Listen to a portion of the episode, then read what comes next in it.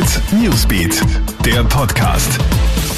Hi, ich bin's, Clara Jirovetz und das ist ein News Update am Dienstagabend.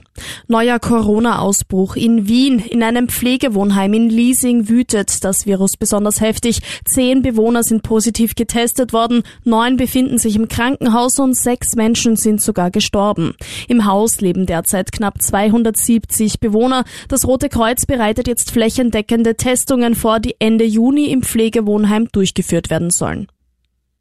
Riesenwirbel um ein Matura-Feierverbot in Tirol. Unter Einhaltung der Veranstaltungsregeln sind Matura-Feiern laut Bildungsministerium ja erlaubt. Trotzdem untersagen einige Schuldirektoren sämtliche Abschlussfeste. Vielen Eltern soll sogar der Zutritt in die Schulen verweigert worden sein. Sehr zum Ärger der Neos Tirol. Gerade die Matura-Feier sei ein wichtiges Ereignis im Leben. Die Schulen müssen solche Feste ermöglichen, so Clubobmann Dominik Oberhofer. Er hofft, dass sich jetzt der Landeshauptmann einschaltet. Die ÖBB kehren schrittweise wieder zu ihrem Italien-Fahrplan zurück.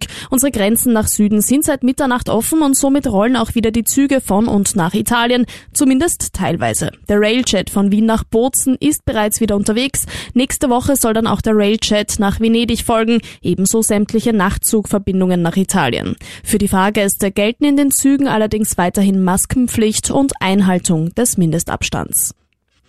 Weil er vor Polizisten gefurzt haben soll, muss ein Wiener 500 Euro Strafe zahlen. Die Strafverfügung zu diesem Vorfall in der Josefstadt geht im Netz viral. Darauf steht, sie haben den öffentlichen Anstand verletzt, indem sie vor Polizeibeamten laut einen Darmwind haben entweichen lassen. Die Wiener Polizei hat den Fall mittlerweile bestätigt und via Twitter kommentiert. Da heißt es, natürlich werde niemand angezeigt, wenn einmal versehentlich einer auskommt, aber der Mann sei schon während der vorangegangenen Amtshandlung provokant gewesen und habe die dies aus voller Absicht in unmittelbarer Nähe der Beamten getan. Und, so heißt es in dem Tweet wörtlich, anfurzen lassen sich die Kollegen dann doch eher ungern.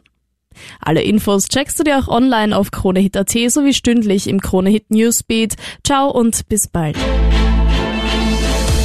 KroneHit Newsbeat, der Podcast.